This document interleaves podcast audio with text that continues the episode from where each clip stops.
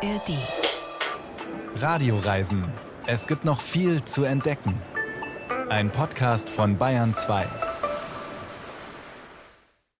Anna, wie ist es? Wie eine Massage und es kitzelt. Oh mein Gott. Oh, ich kann nicht, ich kann nicht.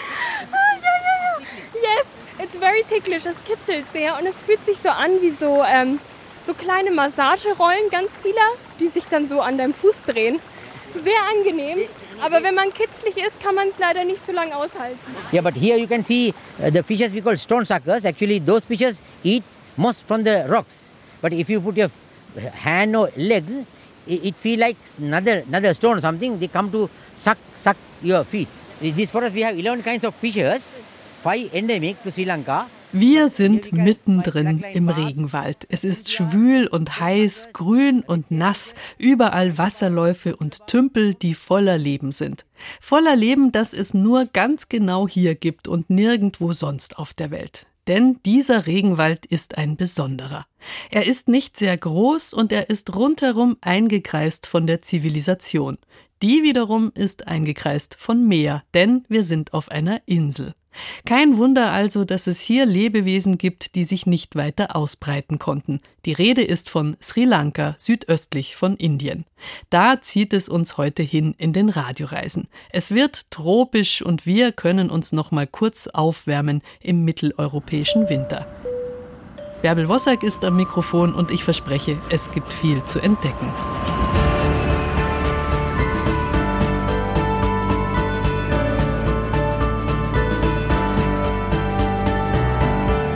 Mein Kollege Johannes Marchel hat sich vor vielen Jahren verliebt in Sri Lanka. Immer wieder reist er hin, er hat dort Freundschaften fürs Leben geschlossen. Und so kommt es, dass er dank seines Freundes Pali ganz tief eintauchen durfte in das letzte Stück Regenwald, das es auf Sri Lanka gibt. Dass der Dschungel in diesen Breiten eigentlich normal ist, das ist ein bisschen aus dem Blick geraten. Das Bild von Sri Lanka, das ist vor allem geprägt von Teeplantagen, von palmengesäumten Sandstränden und von den quirligen Großstädten Kandy und Colombo. Wir reisen also auch in die Vergangenheit der Insel, wenn es gleich mit Johannes Marchel und seiner kleinen Wandergruppe in den Regenwald geht. Er weiß es nicht, aber in unserer Familie trägt er den Ehrentitel Rainforest Rebel. That is a part of my life. If I go to the rainforest to Das ist ein Teil meines Lebens, wenn ich mit Touristen in den Regenwald gehe. Den ganzen Tag dort verbringe. Das mache ich lieber als zu Hause bleiben. Das ist mein Wohnzimmer. Genau. Seit mehr als 35 more Jahren. than 35 years now. Huh? Im bürgerlichen Leben heißt der Regenwald ist mein Wohnzimmermann Pali Ratnayaka. Rainforest Rebel, weil er unsere ganze Familie vor ein paar Jahren rumkutschiert hat, kreuz und quer im Auto durch Sri Lanka und er hat uns von seinen Regenwaldabenteuern erzählt. Dass er dorthin geflüchtet ist, Anfang der 70er Jahre, und sich im Regenwald versteckt hat, weil seine Kumpels die Polizeistation angezündet haben in seiner Heimatstadt in Denyaya. Aus Protest gegen die Armut und aus Protest gegen die politische Situation. 68er Bewegung im Rainforest quasi, in dem wir auch jetzt wieder stehen. Our rainforest name is Singharaja, Singharaja Rainforest. Er heißt Sinharaja Regenwald, der lebenswichtige Teil der Insel. Er ist nämlich wie eine Lunge, produziert so viel Sauerstoff. Vor 600, 700 Jahren war noch ein Drittel des Landes Regenwald. Von Kanji bis nach Goal. Aber die Portugiesen, Holländer, Briten, sie haben die Bäume gefällt, um Zimt und Kardamom, Kaffee und dann Tee anzubauen. Deswegen haben wir nur noch so wenig Regenwald hier. Oder um es mal in Zahlen auszudrücken, es gab mal über zwei Millionen Hektar Regenwald auf Sri Lanka. Und was ist davon übrig? Actually, the last part of the virgin rainforest, now we have 12,000 hectare. 12.000 Hektar von ursprünglich mal über zwei Millionen, die Pali so gut kennt wie kaum ein anderer. Wir machen uns auf den Weg zu einer besonders schönen Tour, die er ausgesucht hat. Mit dabei neben uns beiden Anna, 18 Jahre aus Regensburg. Sie macht gerade ein Praktikum in einer Schule in den Jaja, wo sie als Englischlehrerin aushilft. Und Chris aus Salisbury, England. Er war gestern schon mal mit Pali unterwegs im Regenwald. Yeah, it's amazing, really beautiful. Das ist echt unglaublich. Es ist so wunderschön und so friedvoll und alles da, was man von einem Regenwald erwartet. Viel Wasser, wirklich interessante Pflanzen und Tiere. Ich bin beeindruckt. Ich würde einfach nur gerne wiederkommen und mehr Zeit hier verbringen. Wenn ich hier zwei Wochen sein könnte, das würde mich glücklich machen.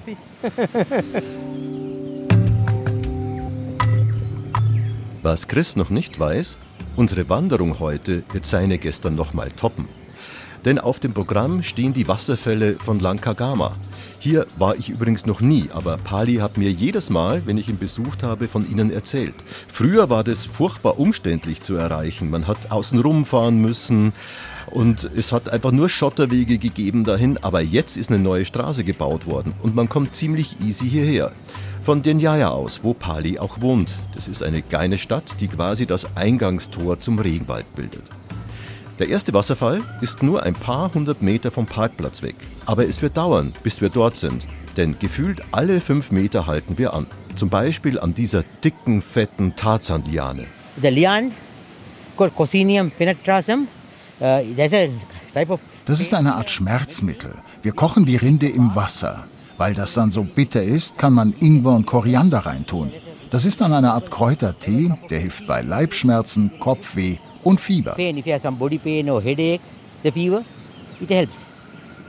Wie sich auf der weiteren Wanderung herausstellt, ist der Regenwald eine Art Apotheke für Sri Lankis. Bei Leibschmerzen und Kopfweh Lianentee. Und mit Pfeffer wird auch weit mehr gemacht, als nur Curry zu würzen. Vor allem mit dem wilden Regenwaldpfeffer. What is that? These are we call wild pepper. Wild pepper. Yeah. What's the difference to not wild pepper? Yeah, but you know that local pepper, Den angebauten Pfeffer nehmen wir als Gewürz. Aber hier, den wilden Pfeffer, nutzen wir als spezielle Medizin. Wir nehmen eine Limette, fünf Pfefferkörner dazu, ein bisschen Ingwer. Das musst du alles zusammenmischen, auch die Schale von den Limetten und die Kerne. Dann Honig dazu.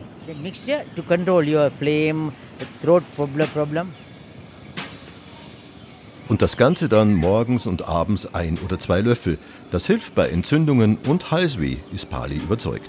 Und er muss es ja auch wissen, denn von den Sachen, die seine Frau Sumi verkauft, nimmt er möglichst überhaupt nichts. Und die ist immerhin Apothekerin.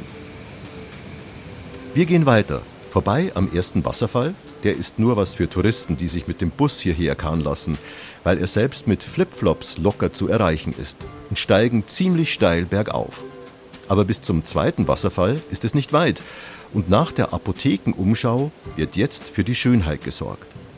Wir stehen vor dem Wasserfall, der sich in Kaskaden in ein flaches, fast rundes Becken ergießt, vielleicht so groß wie ein Basketballfeld.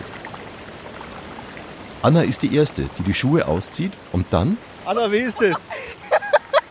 Wie eine Massage und es kitzelt. Oh mein Gott. Oh, ich kann nicht, ich kann nicht. Ah, ja, ja, ja.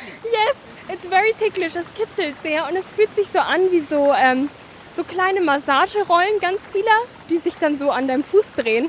Sehr angenehm. Aber wenn man kitzlig ist, kann man es leider nicht so lange aushalten. Yeah, but here you can see the Das sind Steinsauger. Die saugen an Felsen. Aber wenn man mit den Füßen oder Armen ins Wasser geht, dann denken sie, das sind neue Felsen. Und dann saugen sie dran. Suck, suck your feet.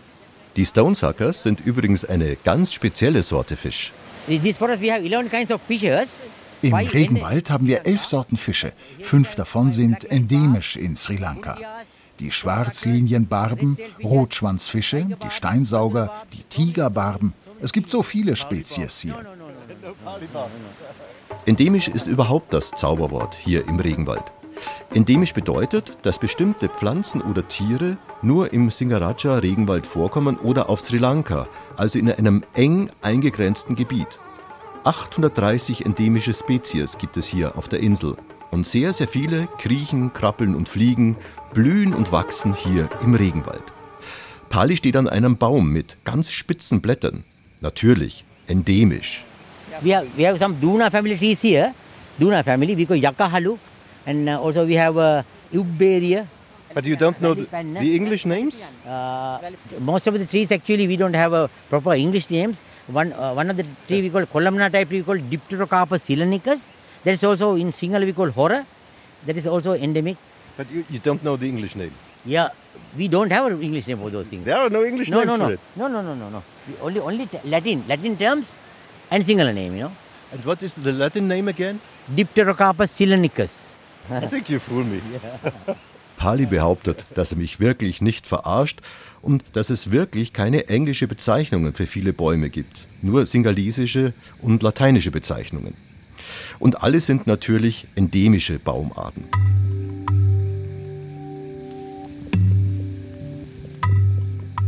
Kein Wunder, dass die Vereinten Nationen 1988 den Singaraja Nationalpark zum UNESCO-Weltnaturerbe ernannt haben.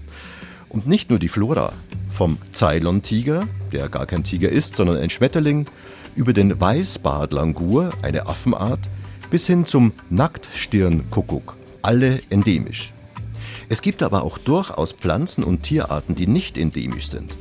Pali greift in einen Baum hinein und schnappt sich eine dünne, grün schimmernde Schlange. Er lässt sie sich um den Arm winden. Eine Nasenpeitschennatter. Nur ein bisschen giftig, sagt er. Und dann sind natürlich diese kleinen braunschwarzen Würmchen, die, sobald man irgendwo stehen bleibt, Männchen machen und dann sofort auf einen losstarten, als wenn sie das Blut riechen könnten. Leeches, Blutegel. Zum Glück hat es in den letzten Tagen wenig geregnet, sodass nicht so viele unterwegs sind, aber es langt trotzdem immer noch. Und ehrlich gesagt, die Blutegel sind zwar weder gefährlich noch schmerzen ihre Bisse, aber ekelhaft sind sie definitiv, wenn sie dann voll gesaugt aus den Socken hervorquellen. Es geht übrigens steil bergauf. Wir triefen alle vor Schweiß und sind froh, als wir beim dritten Wasserfall ankommen, denn hier können wir alle ein Bad nehmen. Eigentlich habe ich jetzt gar nicht mehr so viel Lust weiterzugehen, aber da kennt Pali absolut kein Pardon.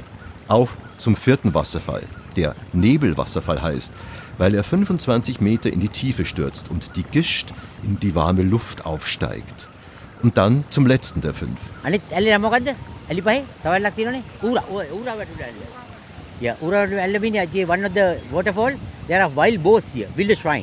Wildschwein, Wasserfall. Ja, yeah, Wildschwein, Wasserfall. Great. Oh, Will we see one? Wildschwein, uh, yeah, if, if you're lucky. We have 40 kinds of mammals here. Uh -huh. And uh, yeah, we have wildschwein, uh, porcupines, mongoose, uh, stuckle swine, you call that. Big one, leopard, we can see here, but very, very rare. Leopards I saw in my whole lifetime only one time. Einen einzigen Leoparden und Pali ist jetzt nicht gerade ein Frischling in Sachen Regenwald. Aber irgendwie haben sich heute alle Wildschweine, Meerschweine, Stachelschweine und der Rest der Tierwelt versteckt, ganz zu schweigen davon, dass wir einen Leoparden zu sehen bekämen. Seit 30 Jahren macht Pali die Führungen hier in den Yaya. Er war der Erste, der das angeboten hat. Damals für nur ganz wenige Touristen. Es war ja auch seit 1983 Bürgerkrieg in Sri Lanka. Zwischen den Regierungstruppen und den Tamil Tigers, ausgetragen vor allem im Norden. Zum Glück sind den Yaya und der Regenwald sehr viel weiter im Süden der Insel. Und langsam kamen dann, auch wegen bester Kritiken im Lonely Planet und in anderen Reiseführern, immer mehr Besucher auf den Geschmack, vor allem nach dem Ende des Bürgerkriegs 2009. Inzwischen ist es übrigens verpflichtend, Eintritt zu bezahlen und sich einem staatlich geprüften Führer anzuvertrauen, wenn man in den Regenwald will. Nach dem letzten Wasserfall, der eher so wie eine Stromschnelle daherkommt, würde ich mal sagen, und weniger durch den Dschungel fällt, machen wir uns an den Abstieg. Riechen noch an? Wild cinnamon, wilde Zimt. Ja, riechst du das? So ganz leicht. Naja, vielleicht ein bisschen, aber Und wenn eben in diesem Dahl, also Linsencurry, Zimt drinnen ist, dann finde ich, riecht der Zimt im Curry auch so. Lauschen noch dem Braunkopfbartvogel und seinen Imitator? Uh, actually, it is one of the very common. Uh, this one? yeah, sometimes we call the, these are Sri Lanka music. und kommen wieder sicher unten an, ans Ziel gebracht von Pali, der hier auch gleich ein Lunchpaket hervorzaubert, das er im Tickethäuschen gebunkert hatte. Und während wir Reis, Dahl und Jackfruit Curry reinschaufeln, will ich natürlich wissen, wie fanden es eigentlich die anderen auf unserer Regenwaldwanderung, auf der es ja kein einziges Mal geregnet hat. Oh, the waterfalls were amazing. It's hard to explain really because you see one and then you see the next one and it's got a different characteristic. So it's just very beautiful. And uh, we swam also, and it was excellent. Sinharaja, beautiful. Was mein Highlight war, waren die kleinen Fische, die da drin gelebt haben. Und die sind dann die ganze Zeit zu einem hingeschwommen, haben so von deiner Haut gefressen. Und das fand ich einfach total witzig und süß. Und man muss schon Energie aufwenden, aber es lohnt sich auf jeden Fall. Und es ist auch schön, nicht einfach so an den Ort zu fahren, den dann kurz anzuschauen und dann wieder wegzufahren, sondern sich das auch so ein bisschen zu erarbeiten. Sagt Anna. Und was sagt Chris aus Salisbury über Pali? Pali's a legend. Und ich freue mich schon, wenn ich das nächste Mal mit der Legende unterwegs bin im Singaraja Rainforest. Johannes Marchel wird uns gleich noch mehr erzählen über seinen Freund Pali, über Sri Lanka und über die schweren Zeiten, die die Insel versucht hinter sich zu bringen.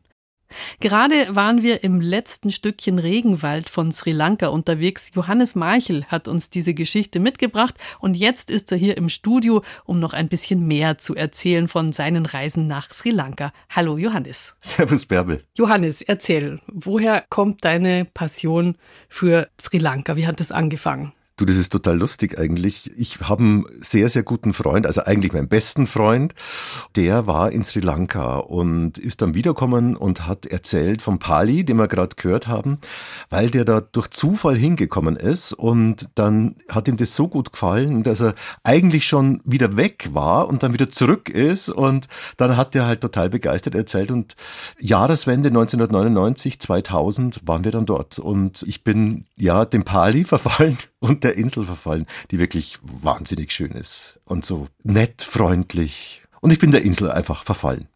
Also du bist da schon recht früh hin und hast auch die schwierigen Zeiten der Insel am Rande zumindest mitbekommen. Ja, ja, also man ist da wirklich angekommen und am Flughafen waren Militärs, die sind in Jeeps gesessen mit Maschinengewehren drauf, die sind hinter Sandsäcken gesessen und beim ersten Mal tatsächlich war es wirklich so, dass wir an dem Platz vorbeigekommen sind in Colombo, wo quasi einen Monat vorher oder zwei Monate vorher ein Anschlag war, der Tamil Tigers.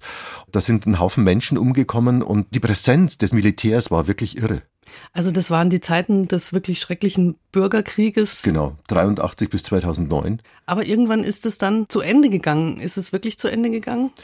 Naja, also es ist halt heute so, dass diese Kluft zwischen den Tamilen und den Singalesen immer noch besteht. Also wir waren zum Beispiel jetzt beim letzten Mal, waren wir in einem Dorf, wo wir an den Strand gefahren sind und der Pali hat uns gefahren und der hat dann einfach gesagt, ja so, also in dem Dorf, das sind lauter Tamilen da und da würde er jetzt sehr ungern irgendwie eine Reifenpanne haben oder einen Auffahrunfall oder sowas. Also da merkt man einfach also im täglichen Umgang miteinander, die Wunden sind noch nicht geheilt. Aber es ist im Prinzip friedlich. Kann man da entspannt jetzt hinreisen?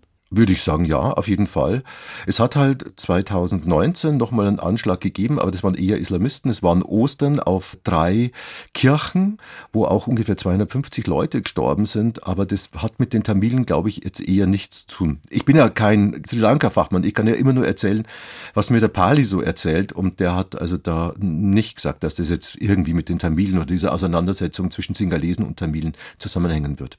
Also der Bürgerkrieg ist nach wie vor eine schwere Wunde, die so langsam vernarbt, aber danach gab es ja einen richtigen Boom, tourismusmäßig auf Sri Lanka. Ja, es gab einen richtigen Boom. Also nach 2009, nachdem eben auch Friede geschlossen worden ist. Und im Prinzip kannst du jetzt im Moment auf der Insel überall hinfahren. Und es ist halt einfach eine Insel, die wirklich so wahnsinnig toll ist. Also du kannst in Königstädte fahren, die im Dschungel versunken waren bis ins 19. Jahrhundert rein. Du hast die Tierparks, wo du Elefanten siehst und Affen und alles mögliche, Pfauen. Und du hast halt auch, ja, den Regenwald, wo wir ja gerade waren, akustisch, und natürlich die Strände. Hammer. Du hast dich also ganz am Anfang gleich mit Pali angefreundet. Was ist das für eine Freundschaft? Die ist großartig. Wir unterstützen ja auch so ein bisschen dieses Dorf, den Jaja oder diese kleine Stadt. Und da ist der Pali auch derjenige, unser Ansprechpartner, derjenige, der also schaut, wo das Geld hingeht. Also wer ist wir, ein Freundeskreis? Eigentlich ist es ja mein bester Freund, der Michel Leib aus Regensburg, der das Ganze initiiert hat, den, den Jaja Welfare Trust. Und das funktioniert halt so, dass wir denen ein bisschen Geld zur Verfügung stellen, jedes Monat. Und die machen mit dem Geld unglaubliche Sachen. Also zum Beispiel werden über 30 Mädchen, die nicht in die Schule gehen könnten, weil es so weit ist, denen wird das Schulgeld bezahlt und dann dürfen die dort schlafen oder können dort schlafen. Oder man äh, hat da so einzelne Projekte, da ist mal der Anbau von der Schule oder von dem buddhistischen Kloster und da stellt man denen halt im Prinzip die Materialien zur Verfügung und das Bauen müssen sie dann selber machen. Und der Pali und noch zwei andere, die sind halt dafür zuständig, dass das alles funktioniert und da kriegen wir jedes Jahr eine Abrechnung, ist auch ein eingetragener Verein, den Jaja Welfare Trust heißt der. Also das sind ganz praktische Dinge auf Augenhöhe. Also ihr kommt jetzt da nicht so als weiße Retter daher, als oh White Savior, sondern es ist einfach so, wie man so einem Freund oder einem ja, Nachbarn halt man, helfen würde. Und das sind total gute Freunde. Und der Pali war auch schon ja, drei oder viermal hier in Europa, natürlich immer bei uns, wo er dann herfliegt. Und wenn man dann mit ihm im Regenwald eine Führung macht, wie das zum Beispiel ein norwegischer Minister gemacht hat, und man sagt, na ja, wenn du mal in Europa bist, komm vorbei, der Pali kommt, der war dort in Norwegen und fährt dann weiter zu irgendwelchen Leuten, die in Ungarn kennt und die er in Bordeaux kennengelernt hat und zischt dann mit seiner Frau oder seinen Töchtern in ganz Europa rum.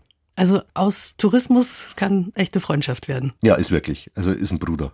Was bringst du so mit aus Sri Lanka in dein Leben? Ist der Tee auch dabei? Ja, Pfeffer. Also Pfeffer ist total wichtig. Schickt der Pali auch immer und dann natürlich Tee. Also Tee ist ja, fantastisch. In den Jaja, wo der Pali lebt auch und wo der Regenwald gleich daneben ist, da ist halt auch eine große Teefabrik, Lumbini heißt die und die hat einfach fantastischen Ökotee und ich liebe es. Ich habe ganzen Keller voll. Johannes Marchel war das über seine ganz spezielle Beziehung zu Sri Lanka, über Freundschaft, Krisen und Tee. Um Tee geht's jetzt nochmal ausführlicher, denn diese Pflanze war eine Zeit lang praktisch gleichbedeutend mit der Insel Ceylon. So heißt die Insel seit 1972 nicht mehr, aber der Tee, der nennt sich immer noch so. Eigentlich hatten die britischen Kolonialherren Anfang des 19. Jahrhunderts zuerst riesige Kaffeeplantagen auf der Insel aufgebaut. Doch diese Monokultur wurde innerhalb weniger Jahre von einem Pilzbefall restlos ausgerottet. Auf der Suche nach Ersatz hatte ein Schotte die Idee, Tee anzupflanzen. Und das hat hervorragend funktioniert. Dass die Briten so scharf auf Tee waren, hatte weltgeschichtliche Auswirkungen. Man denke nur kurz an die Boston Tea Party. Das war die ultimative Provokation, als die Gegner des Königshauses drei Schiffsladungen Tee ins Wasser des Hafens von Boston entleert haben. Hier ist nochmal Johannes Marchel mit einer kleinen Kulturgeschichte des Tees und wie er in Sri Lanka hergestellt wird. Ich gib's ja nur ungern zu, aber in der Beziehung bin ich Banause. Ich trinke ihn gern auch mal mit Milch und mit Zucker. Als ich das dem Marketingmanager der Super-Tee-Marke Lumbini auf Sri Lanka erzählt habe, da hat er das Gesicht verzogen, als ob er nicht gerade Tee geschlürft, sondern in eine dicke, fette Zitrone, beziehungsweise hier gibt's ja nur Limetten, also in eine Limette gebissen hätte. Wahrscheinlich hat er an den chinesischen Dichter Zi Lai gedacht, der so vor tausend Jahren sagte, dass drei Dinge in dieser Welt höchst beklagenswert seien. Das Verderben bester Jugend durch falsche Erziehung, das Schänden bester Bilder durch gemeines Begaffen und die Verschwendung besten Tees durch unsachgemäße Behandlung. Und was gäbe es unsachgemäßeres als Zucker und Milch im Tee? Mohan Seladurai, der Marketingmanager von Lumbini, hat es sich nicht nehmen lassen, uns trotzdem weiter in die heiligen Teehallen zu führen. Ganz oben haben wir angefangen, wo die abgerupften Blätter des Teestrauchs ihren ersten Schritt machen, in Richtung des meistgetrunkenen Getränks nach Wasser. Uh, uh, Zuerst werden die Blätter auf die Trockenmaschine uh, geschüttet und hier trocknen sie dann an, 10 bis 12 Stunden lang. Wir stehen an einem mindestens 30 Meter langen Tisch, auf dem die noch grünen Teeblätter liegen. Tee wird spätestens im 18. Jahrhundert zum absoluten Modegetränk in Europa. Von London bis nach Ostfriesland, vom Hof des Zaren bis nach Amsterdam. Unmengen werden aus China, das das Monopol hat, vor allem nach England verschifft. Dort können die Briten sich ein Leben ohne Tea Time gar nicht mehr vorstellen. Die Regierung verpflichtet die Ostindien Company, immer einen Einjahresverbrauch vorrätig zu halten und finanziert mit den Steuern auf den Tee ihre Kriege, zum Beispiel gegen Napoleon. Aber jetzt erstmal genug vom Krieg. Wir wollen ja schließlich wissen, wie es nach dem Antrocknen weitergeht mit dem Lumbini-Tee. Schritt 2. Uh, also der nächste uh, Schritt ist das Rollen. Rollen bedeutet, dass wir die Blätter in kleine Teile brechen, nachdem die Feuchtigkeit reduziert ist. Am Anfang werden die Teeblätter noch ohne diese Behandlung nach Großbritannien zurückgeschickt, ohne Fermentation, Schimmel und Bakterien lassen grüßen. Schritt 3 auf dem Weg vom Blatt zum Tee. Die gebrochenen Blätter durchlaufen nun einen natürlichen chemischen Prozess. Das ist der Bereich der Fermentation. Dafür müssen wir die Temperatur kontrollieren. Wird die zu hoch, sprühen wir Wasser, um den Raum runterzukühlen. Die Oxidation bringt dem Tee Farbe, Geschmack und den Teecharakter. Zweieinhalb Stunden dauert dieser Fermentationsprozess, bei dem die Teeblätter oxidieren. Sri Lanka ist heute der viertgrößte Teeproduzent der Welt nach China, Indien und Kenia. Bei der Boston Tea Party kommt allerdings nicht ein einziges Gramm von hier. Der Grund ist simpel. In Sri Lanka wurde zu dieser Zeit gar kein Tee angebaut, auch nicht in Indien. Das Monopol hatte China und ließ sich den Tee teuer von Großbritannien bezahlen. Die Ostindien Company hat aber eine Idee, was sie ihrerseits nach China verkaufen könnte. Opium. Ab 1830 werden fast 1500 Tonnen Opium jährlich nach China verkauft. Und als der Kaiser von China sich deshalb mit dem König von England anlegt, kommt es zu den Opiumkriegen, die England für sich entscheidet. Wieder verändert Tee die Welt, der übrigens seine Farbe, schwarz, erst im vierten Schritt erhält. Nach dem Brechen und der Oxidation hat der Tee eine kupferne Farbe. Der Tee ist noch nicht schwarz, weil er immer noch nicht ganz trocken ist. Um die Fermentation zu stoppen, trocknen wir ihn so ungefähr bei 100 bis 120 Grad gute 20 Minuten lang. Von keinem dieser Schritte wussten weder all die Tee trinkenden Europäer etwas noch die Nordamerikaner. Aber dann beschaffen sich die Engländer Teesträucher aus China und bringen sie erst nach Indien und dann auch nach Sri Lanka, das die Briten damals Ceylon nennen. Und weil die einheimischen Singalesen sich weigern, die schwere Arbeit in den Teeplantagen zu machen, Hügel rauf, Hügel runter, Blätter abzupfen, siedeln die Briten nicht nur den Tee um oder beziehungsweise an, sondern auch eine halbe Million Tamilen aus Südindien. Von den Singalesen in der Folge oft genug als Menschen zweiter Klasse behandelt, was schließlich nach der Unabhängigkeit Sri Lankas in einem blutigen Bürgerkrieg mündet, der erst 2019 Ende findet. Schritt 5 bin ich ja noch schuldig bei der Teeherstellung. Zum einen muss der Tee von noch verbliebenen Partikeln wie kleinen Holzstückchen gesäubert werden. Zum anderen aber wird jetzt der Tee nach Größe sortiert. Jetzt trennen wir den Tee in Grades, nach Größe, so in 20 bis 25 Tea-Grades. Verschiedene Größen haben verschiedene Geschmäcker, unterschiedlichen Charakter. Die unterste Kategorie, das ist der Dust. So wird er genannt. Das ist aber jetzt kein reiner Staub, sondern das sind halt kleine Teeteile. Und wenn man die aufgießt, dann hat man einen starken Tee. Wenn die Blätter dagegen noch ganz sind, dann oberste Kategorie, feiner und leichter Geschmack. Die höchsten Grade werden als Orange Pecco bezeichnet. Der unterste Grad hat immer den starken Geschmack die ganzen Blätter den leichtesten Geschmack, weil die mehr Oberfläche haben für die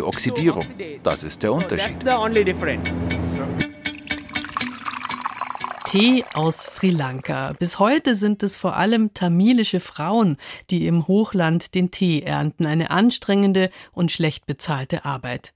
Die Tamilen, die im Hochland leben, wurden einst von britischen Unternehmen aus Südindien angeworben. Es gibt aber auch eine eingeborene tamilische Bevölkerung, die seit jeher im Norden und Nordosten des Landes lebt und die im Bürgerkrieg für Unabhängigkeit von der singalesischen Mehrheit gekämpft hat. Sri Lanka ist heute unser Ziel, die Insel, die wie ein Tropfen neben der Südspitze von Indien im Meer liegt. Im zentralen Hochland wird der Tee angebaut. Es geht weit nach oben, bis auf 2534 Meter. So hoch ist der höchste Berg der Insel, der Piduratagala. Dieser Berg steht aber besuchertechnisch völlig im Schatten des wichtigsten Berges von Sri Lanka. Das ist der Adams Peak. Dieser Berg ist erstens sehr markant mit seiner Toblerone-Spitze und zweitens ist er heilig für alle Religionen, die es auf der Insel gibt. Nahe am Gipfel gibt es eine Vertiefung im Fels, die aussieht wie ein Fußabdruck. Und den interpretieren alle Religionen als den ihren.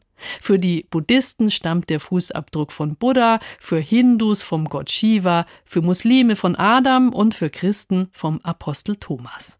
Der Berg ist für alle heilig und alle pilgern sie hinauf. Philipp Lemmerich musste früh morgens raus, um den Adams Peak vor der glühenden Sonne zu erreichen. Kurz nach Mitternacht trete ich vor die Tür meiner Herberge. Ringsum Stille. Noch vor wenigen Stunden herrschte hier rege Betriebsamkeit. Doch nun hängen Stofftücher vor den vielen kleinen Geschäften. Ihre Besitzer haben sich in den Verschlägen auf Matratzen zum Schlafen gelegt. Ein nicht enden wollender Strom verhüllter, schweigender Menschen zieht vorbei. Es sind Pilger, die heute Nacht den Adams Peak erklimmen wollen, den heiligen Berg Sri Lankas. Oben angekommen werden sie mit einem beeindruckenden Schauspiel belohnt, dem Sonnenaufgang über dem Hochland der Insel. Eine der Pilgerinnen ist Promisha aus dem Ort Candy. Ich bin Buddhistin. Wir Buddhisten verehren diesen Berg. Die Menschen in Sri Lanka müssen mindestens einmal im Leben hier gewesen sein. Normalerweise bin ich sehr beschäftigt, deswegen war es immer sehr schwierig, Zeit dafür zu finden. Aber jetzt bin ich zum ersten Mal hier und es ist eine wunderbare Erfahrung.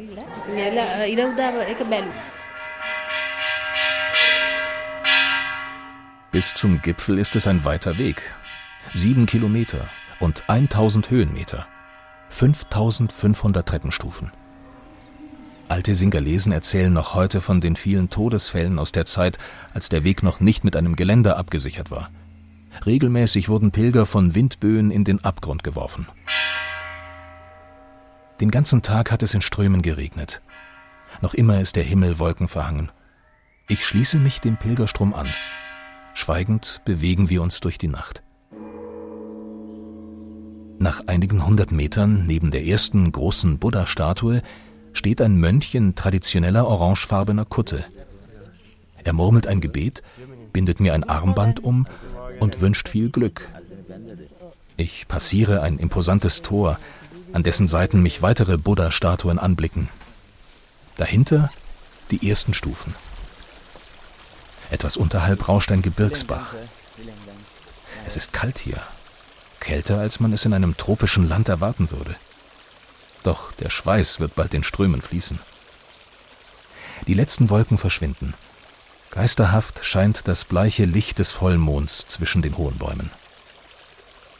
Der gut 2200 Meter hohe Adams Peak ist sozusagen das Mekka des Buddhismus, erklärt Halao Techanoloke Tero, einer der Mönche, die den Tempel am Gipfel betreuen.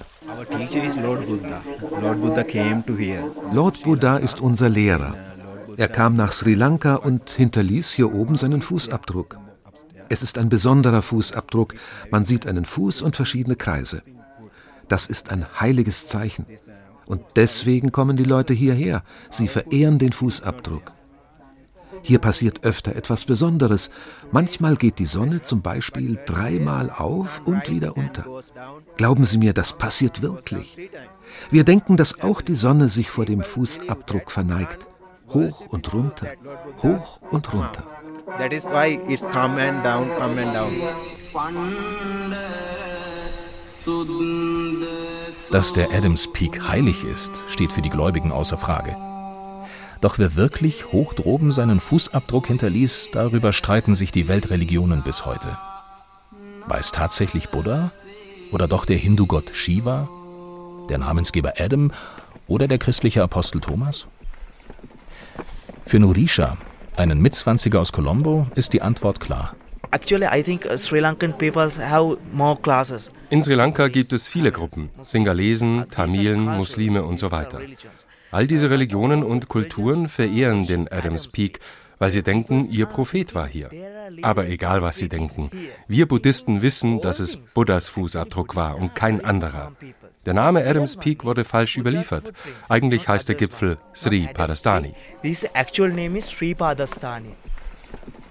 Die Anziehungskraft des Sri Padastani ist gewaltig. Selbst Alte und Kranke quälen sich hinauf, Schritt für Schritt. Und Eltern tragen ihre Kinder auf dem Rückenberg an. Ab und zu feuern sich die Männer gegenseitig an.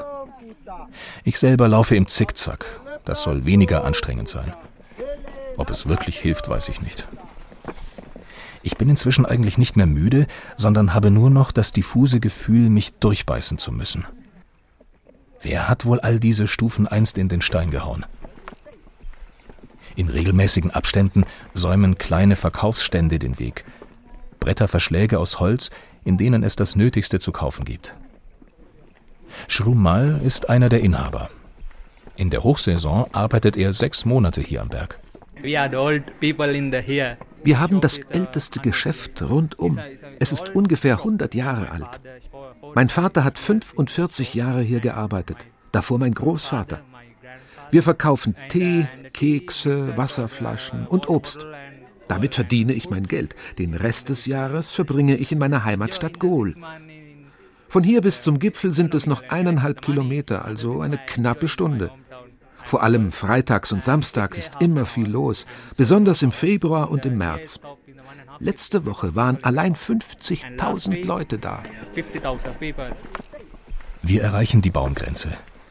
Die Luft wird klarer, gut für die Lungen.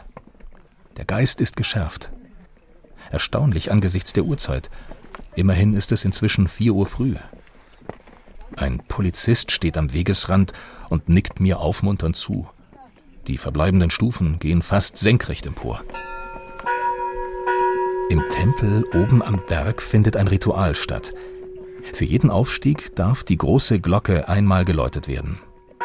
Bei mir ist das schnell erledigt. Andere läuten öfter. Er sei zum 30. Mal hier, erzählt mein Nachbar. Dann beginnt das Warten und das Frieren. Es ist inzwischen 5 Uhr, noch etwa eine Stunde bis zum Sonnenaufgang. Die feuchte Luft kondensiert an meiner dünnen Regenjacke. Die meisten Menschen schweigen noch immer, kauern sich in Decken gehüllt auf die großen Betontreppen und an die Mauern des Tempels. Gespannt schauen sie nach Osten. Es wird noch eine Weile dauern, bis die Sonne sich zeigt. Als der Morgen dämmert, löst sich allmählich auch das Schweigen. Die Menschen fangen an, sich zu unterhalten. Erst flüsternd, dann immer lauter. Die Nacht ist überstanden. Der Aufstieg auch. Die Zeremonie zu Ehren Buddhas beginnt. Mit Trommeln, Gesang und vielen Blumen ziehen die Gläubigen im Kreis um den Tempel. Mary Ann, Mitte 30, ist Nigerianerin. Sie ist mit ihren beiden Söhnen gekommen. This is my fourth time of climbing Adams Peak. Ich besteige den Adams Peak schon zum vierten Mal. Ich liebe das, denn es gibt hier eine sehr starke Energie. Ich fühle mich gelassen und ruhig. Deswegen komme ich immer wieder. Zum ersten Mal habe ich meine Kinder mit dabei. Das war immer mein Traum, sie hierher mitzunehmen. Aber es hat ihnen nicht besonders gefallen. Am Anfang hatten sie noch Spaß, aber die letzten paar hundert Meter waren schrecklich für sie. Er werde bestimmt kein zweites Mal hierher kommen, sagt Mary Anns älterer Sohn. Sein kleiner Bruder kuschelt sich erschöpft in den Schoß der Mutter. In Nigeria gibt es nur sehr wenige Buddhisten. Ich wurde sogar im Fernsehen interviewt deswegen. Wir sind 160 Millionen Menschen im Land, aber der Buddhismus ist beinahe unbekannt. Als ich dann später nach Sri Lanka kam, merkte ich, das, was gelehrt wird und was die Menschen praktizieren, ist zweierlei. Das hat mich sehr desillusioniert. Ab da begann ich in die christliche Kirche zu gehen. Viele Leute denken deshalb, ich sei verrückt, weil man mich nicht einer Religion zuordnen kann. Ich glaube an manche Dinge im Buddhismus, zum Beispiel an die vier edlen Wahrheiten oder die Meditation. Aber anderes fehlt mir, zum Beispiel die Idee der Liebe. Ihr kann ich im Christentum begegnen. Ich bin eben zur Hälfte so und zur Hälfte so. I'm kind of like halfway in, halfway out. Das friedliche Miteinander der Religionen ist ein Geschenk für Sri Lanka. Zwar sind 70 Prozent der Bevölkerung buddhistisch, aber Hindus, Muslime und Christen haben ebenso ihren Platz hier. Mischformen gibt es häufig. Der gegenseitige Respekt ist groß. Buddhisten können hierher kommen und Christen auch. Also das mag ich an Sri Lanka. Hier steht ein Hindu-Tempel neben einem buddhistischen Tempel und daneben gibt es eine Moschee. Das finde ich wunderbar. Etwas abseits vom Trubel lehnt ein älterer Herr am Geländer und blickt versonnen in die Ferne. Jean-Pierre Clermont aus Südfrankreich ist schon in Rente und reiselustig. Weil ich den Winter in Frankreich nicht mag, verreise ich. Am liebsten nach Asien. Das müsste jetzt das fünfte Mal sein. Am 15. Oktober ging es los. Zuerst nach Nepal und Tibet, dann Indien. Und jetzt eben Sri Lanka. Es ist ein wirklich schönes Land. Ein berühmter Missionar sagte mal, als er hier ankam, ich bin im Paradies. Ich interessiere mich sehr für den Buddhismus und seine Philosophie. Bei uns Westlern dreht sich doch immer alles um den Profit, um die Konkurrenz. Der Buddhismus hat verstanden, wenn wir nicht mehr leiden wollen, müssen wir uns freimachen von alledem. Endlich kommt sie die Sonne. Erst vereinzelte Strahlen, weit entfernt. Doch bald steht ein roter Feuerball über den Klippen und Hügeln. Die Menschen sind sichtlich erleichtert. Sie lachen und umarmen sich. Einige entzünden an einem Schrein Räucherstäbchen und getrocknete Kräuter. Im Tempel herrscht Ruhe. Viele breiten dort ihre Decken aus und versuchen ein bisschen zu schlafen. Bald zieht draußen Nebel auf. Zeit für den Abstieg. Der heilige Berg von Sri Lanka. Eigentlich ist das ja eine Utopie, dass alle Religionen friedlich zusammenleben. Auf dem Adams Peak ist es Wirklichkeit. Wir landen jetzt wieder in der winterlichen Heimat, wo sich allerdings ein schöner Tee aus Sri Lanka gerade besonders gut macht bei Plätzchen und Kerzenschein. Der Ceylon-Tee steckt übrigens häufig in Teemischungen, wie sie in der Weihnachtszeit gern getrunken werden. So haben viele von uns also ziemlich oft ein bisschen Sri Lanka in der Tasse. Sri Lanka war heute mal wieder eine ferne Traumreise mit Regenwald und Tempeln und einer ganz anderen Kultur. Das Anderssein ist aber, wie Johannes Marchels Geschichte uns gezeigt hat, absolut kein Hindernis für echte, tiefe Freundschaften. Wenn Sie jetzt die Sehnsucht gepackt hat nach weiter Welt, nach anderen Lebensentwürfen und Landschaften, dann holen Sie sich den Radioreisen Podcast. Ganz einfach in der ARD Audiothek oder irgendwo, wo es Podcasts gibt. Am Mikrofon verabschiedet sich Bärbel Wossack.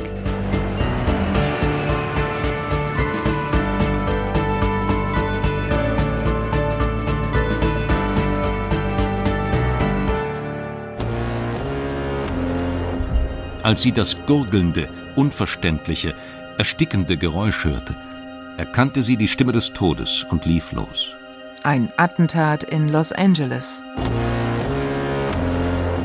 Als sie zu der gläsernen Doppeltür zur Außenwelt kam, sah sie, was sie zu sehen erwartet hatte, eine breite Blutspur bis zum Boden und ihren Vater, den Botschafter Maximilian Ophüls, reglos in einer scharlachroten Lache.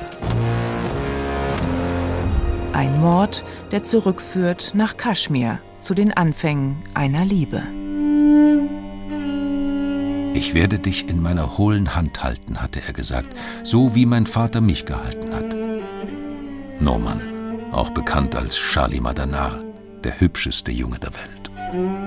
Aus Shalimar, dem Seiltänzer aus Kaschmir, wird ein Terrorist, ein Dschihadi, der die Gewalt des Kaschmir-Konflikts in den Westen vor kalifornische Haustüren trägt.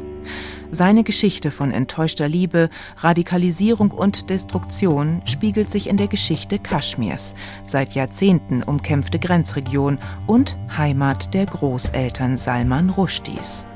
Sein Roman Shalimar der Narr spannt den historischen Bogen von der Teilung Indiens bis zu den globalen Machtkämpfen nach 9-11, ist Psychogramm eines Attentäters und wütendes, schillerndes Epos über Kaschmir.